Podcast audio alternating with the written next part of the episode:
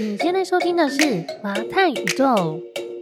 Hello，大家好，我是麻太。大家好，我是陶迪。啊，恭喜大家，恭喜大新年快乐！终于度过可怕的二零二三年了。为什么二零二三很可怕？二二零二二跨二零二三的时候，那个时候整个经济开始，就是全球的经济局势开始要进入升息循环，所以大家其实对二零二三年的整体环境都相对悲观的。嗯，然后那时候包括。呃，我记得去年二零二二年那时候收尾的时候，包括台股、美股，其实都是用跌的小跌的方式在收尾，所以大家都非常的紧张，有一种决战二零二三。二零二三就是进入升息之后，到底是硬着陆还是软着陆，大家都非常紧张的状况。嗯，然后就这么的紧张着紧张着，结果我们在年末的时候呢，就迎来了台股、美股，大家都涨翻天。嗯，然后今年也发生了，就是那个。NVIDIA 也是涨翻天，翻好几倍。为此，我其实还蛮开心的，一个 丰收的一年。Uh huh. 所以很神奇，就是。在那个跨年的时候啊，天下杂志都会做一个街访。那在去年的时候，从二零二二跨到二零二三，整体来说，民意调查的结果呢，都是相对的比较紧张一点的状态。但是今年呢，他们在做这同样的一次调查，就会发现百分之四十五的人呢，其实用非常平静的心情在面对二零二四年。我记得我们去年也做过一次什么关键字，我们那时候也查了一次，有跟大家讲。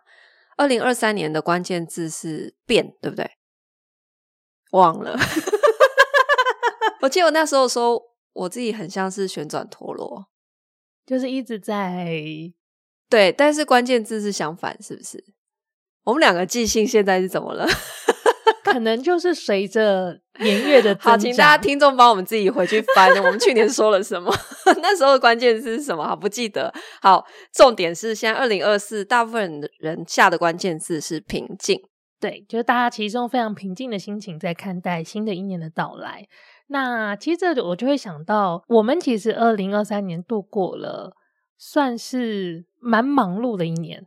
有时候是心理状态很忙。啊，有时候是真的很忙。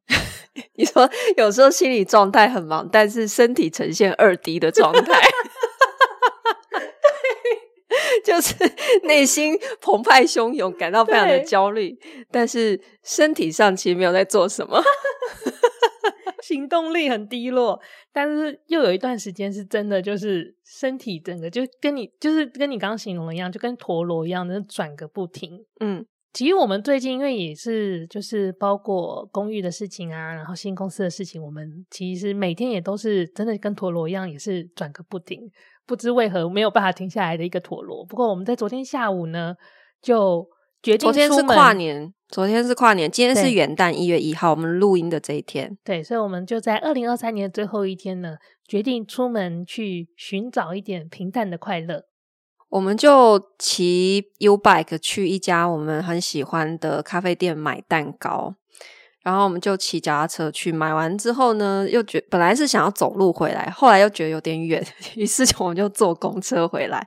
就这样子特地出门去拎了几块小蛋糕回来，然后回来之后两个人都开心的不得了。就是这个故事，我到这个故事听到目前为止有点无聊。但我们 Christmas 也是这样过的。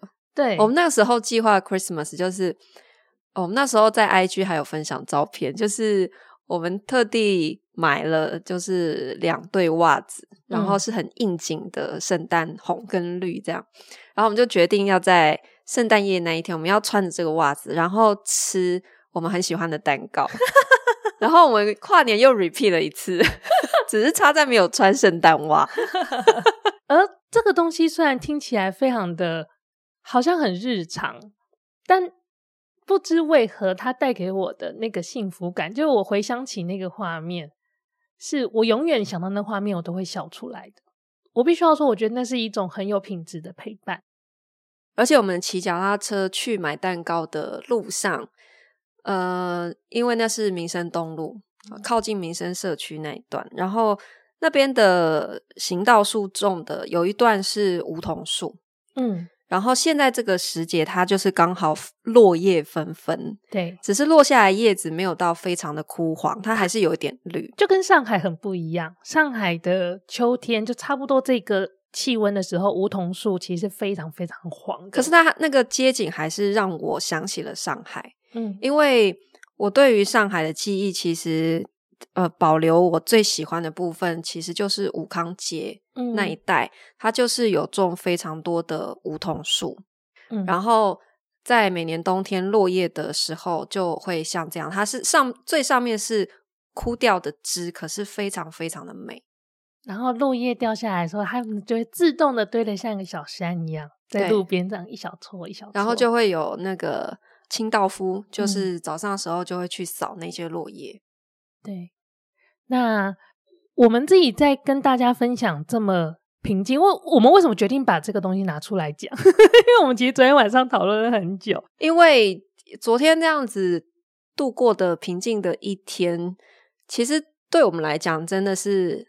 它其实很日常，嗯，可是后来回家之后，我们就划手机，然后就会看到，就是世界在发生什么事情，就是呃，可能你的连友、你周遭所有的朋友，他们都在分享，都是画面都是非常的欢乐、非常的热闹的一些、嗯、一些很华丽的场景，嗯，然后我们就在想说，哎，其实我们好像也没有想过说，我们要把这样子的画面拍起来。然后分享出来，就是因为它太日常了，所以我们会觉得好像没有那么值得分享。可是其实，嗯、可是想一想，一堆网红整天也在分享一些狗屁倒灶的事啊，就是整天很无聊，事小事情都会发，所以对他们来讲，可能那就是一些日常当中的，不管是快乐，他会想要分享，或者是不高兴，他也会想要分享。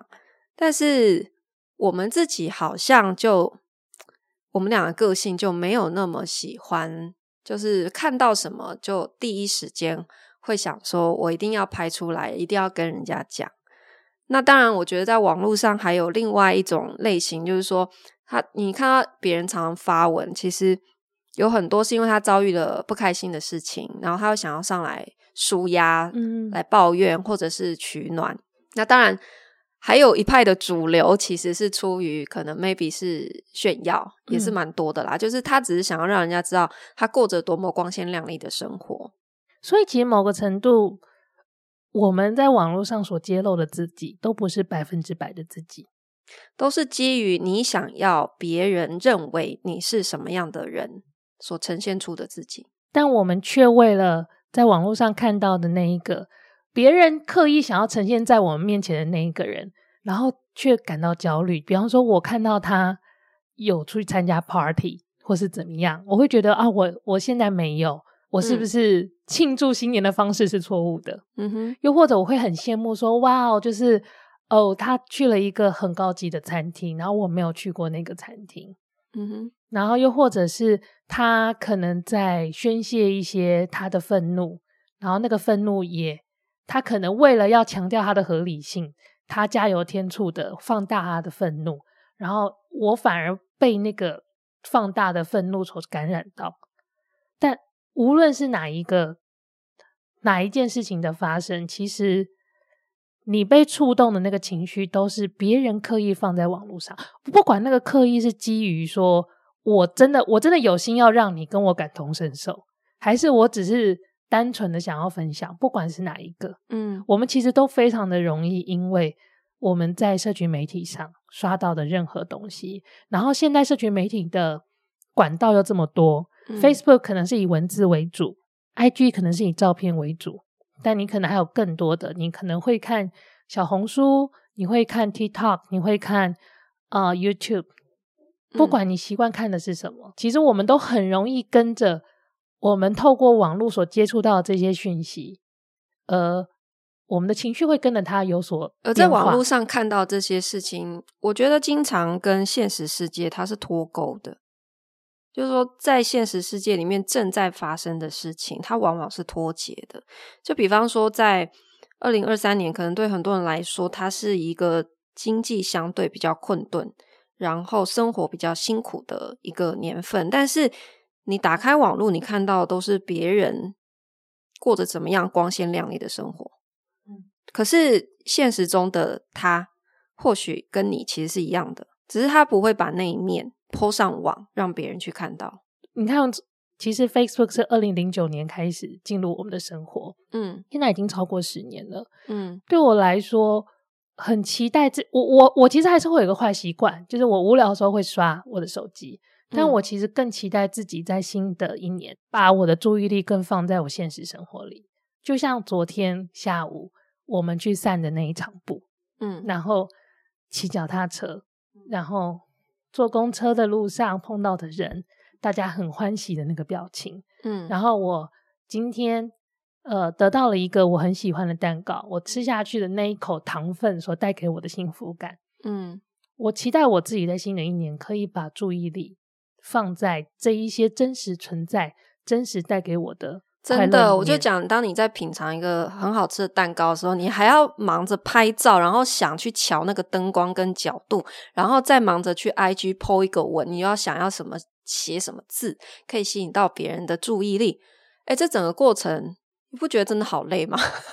嗯，就是你的焦点根本没有放在这个美味的食物本身，而是忙着分心去处理那些其实你希望吸引别人目光的东西。会放在你你之后发了照片中，你得到几个赞？对，其实像我自己作为一个粉砖的经营者，我自己必须 confess 一下，我是一个蛮不尽责的。你看我粉砖的发文数量。其实频率不高。那老实说，我有时候真的也蛮佩服，呃，很多网红他们可以这么频繁的，一天发好几则，呃，限动就不用讲了。但是即使是长文，也可以天天发，每天都有说不完的事情，每天都可以长篇大论。我其实真的也是蛮佩服的。可是对我来讲，我会觉得你到底要牺牲掉你个人多少的私人时间？嗯来去转化这些东西，为了要呈现给你的观众看。当然，我相信有一些人他是乐在其中的，这就是他很自然、很生活的一部分。这对他来讲没有刻意，他也不觉得辛苦。对，可是像我我自己就会比较是觉得，如果这件事情会花掉我很多时间，我可能会更愿意把注意力。放在专注在我眼前正在享受的当下，或我正在需要专心的事情上面。嗯，呃，我不知道大家有没有注意到啊？其实我们已经有点点难分辨，我们在社群上跟我们互动的人，到底是不是真实的人了？嗯，因为现在 AI 都可以任意的生成文章了嘛。对，然后现在大家对于文章的 quality 要求也越来越低了。我 我是这么觉得，就是。好像一个真人写跟 AI 写的，很多人是分辨不出来的。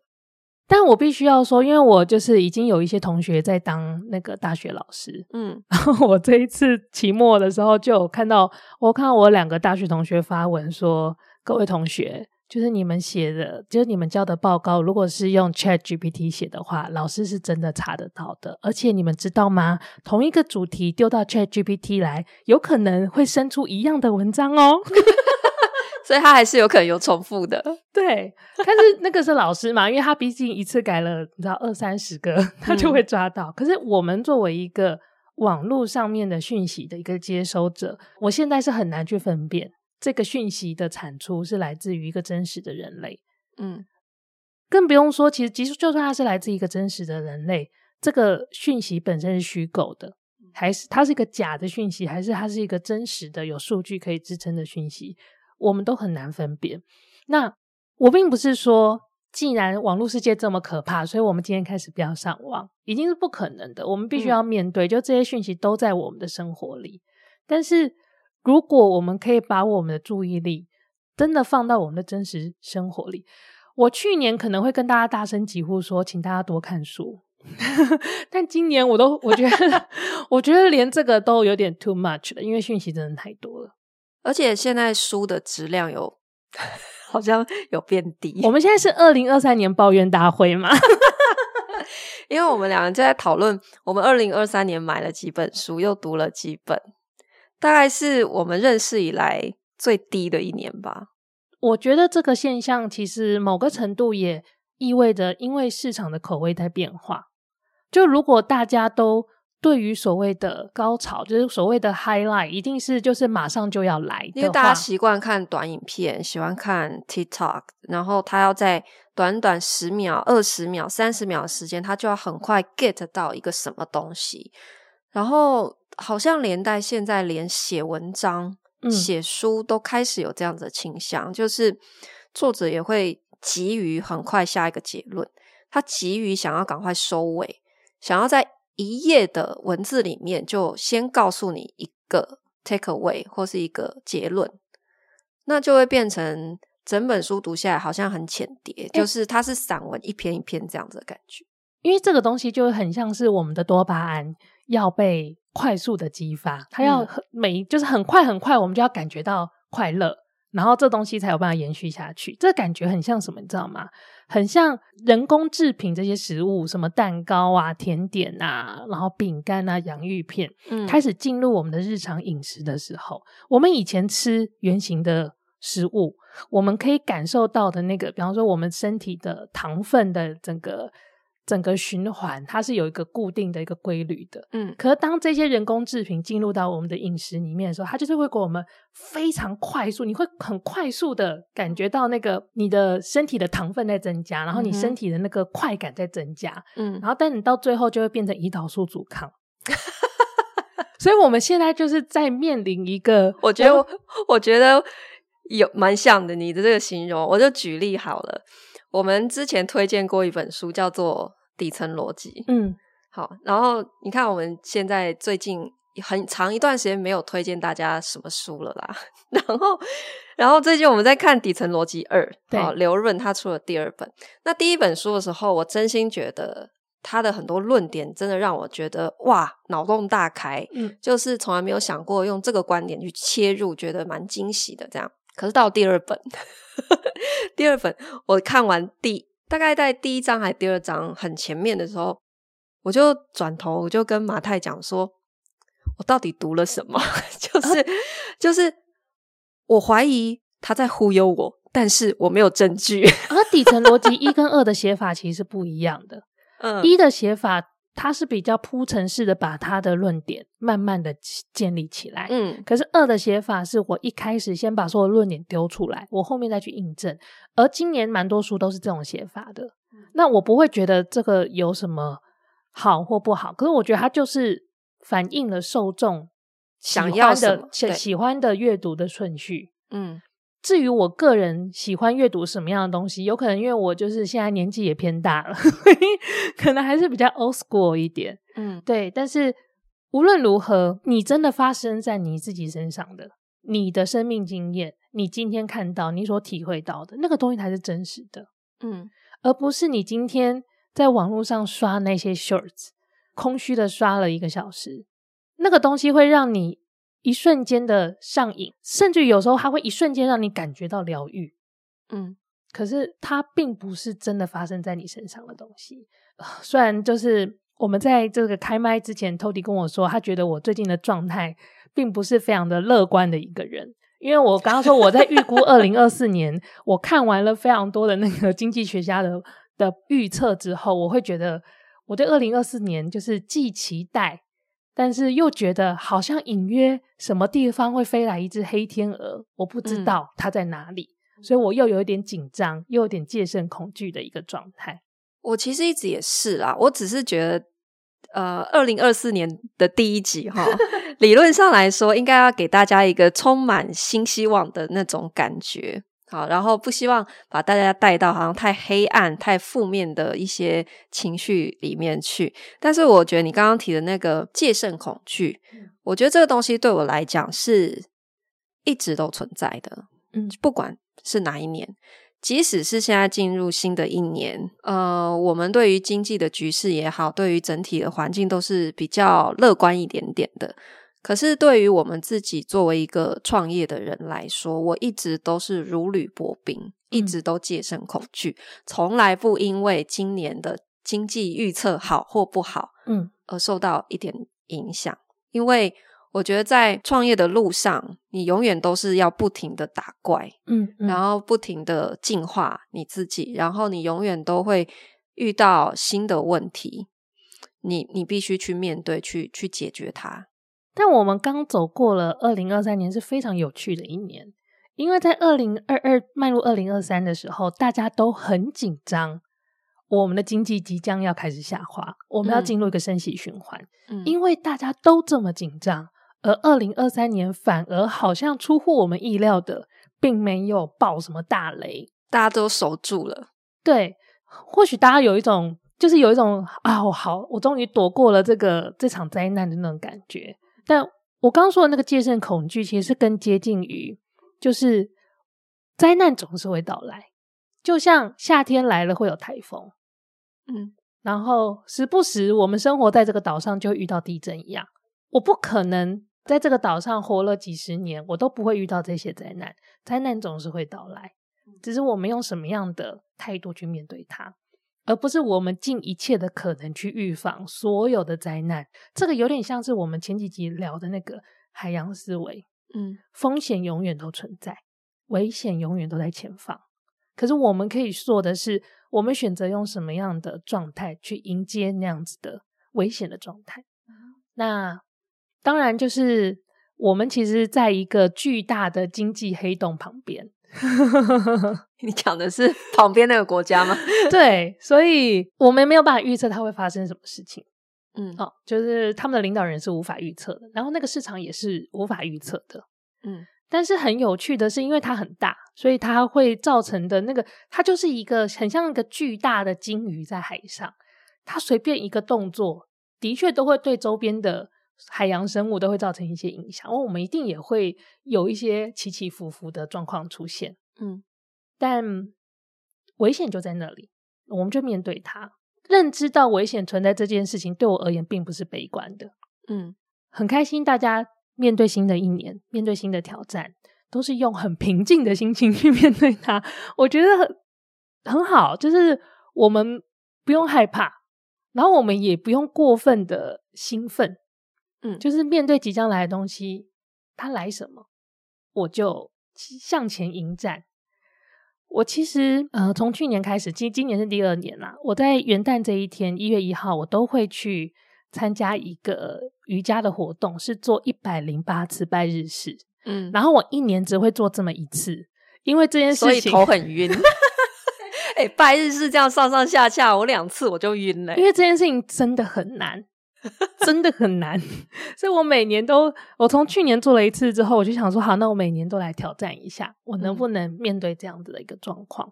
然后，因为有了每年要去做拜一百零八次拜日式这个事件作为一个定锚，这个时间轴才有意义，我就会回头去看我去年发生了什么事。因为我其实，我老实说，我在很前几年跨年对我来说没有什么意义，它不像是，比方说，我知道这一年过后，我的年终奖金就会定。那它就会有意义嘛？可是过去几年，我跨年对我来说没有一个具体的意义。然后，但因为有了一百零八拜日式之后，它开始有定锚了。哦。然后这件事情就有这个时间轴，让我开始去回想过去我曾经面对了什么，然后我做出了什么样的回应，然后有些哪些东西是我想要继续坚持的，有哪一些东西是我想要改变的。然后我觉得每年的时间轴有这样的意义是。是很好的一件事情，就是我们都会改变，然后这件事情呢，它绝对不是一年两年会产生。就对你的生命来说，其实很多事情它真的会出现变化，它真的需要时间的累积。嗯，它没有办法像快乐多巴胺说来就来，它没有办法像 Shorts 一样，就是十五秒以内就让你觉得很爽。嗯。有一些事情看到成果，你看到那个成果发生在你身上，它短可能需要三个月，它长可能需要三年。而对我的生命长度而言，我已经可以接受一件事情是用年、两年、三年来出现变化的。嗯，所以我开始可以看到这些东西。我不知道，就是现在在耳机旁边的你是否认同，但。有时候看着自己三年来的变化，真的蛮爽的。所以新的一年哦，希望大家可以多多的把焦点跟关注力放在自己身上，可以减少一点在别人身上。对，减少一些因为比较或者是各种奇怪的画面所引起你的个人焦虑，然后你回头看看自己，你就会发现自己，哇，原来我进步这么多，嗯，然后原来我是一个超酷的人，真的，其实每个人都超酷的，嗯，都是独一无二的，没错。所以呢，我们二零二四年的第一集的马太宇宙就跟大家分享到这边，那二零二四年我们就一起酷下去喽，大家。一起加油吧！好，那今天的马太宇宙就到这边，我们下礼拜见，拜拜。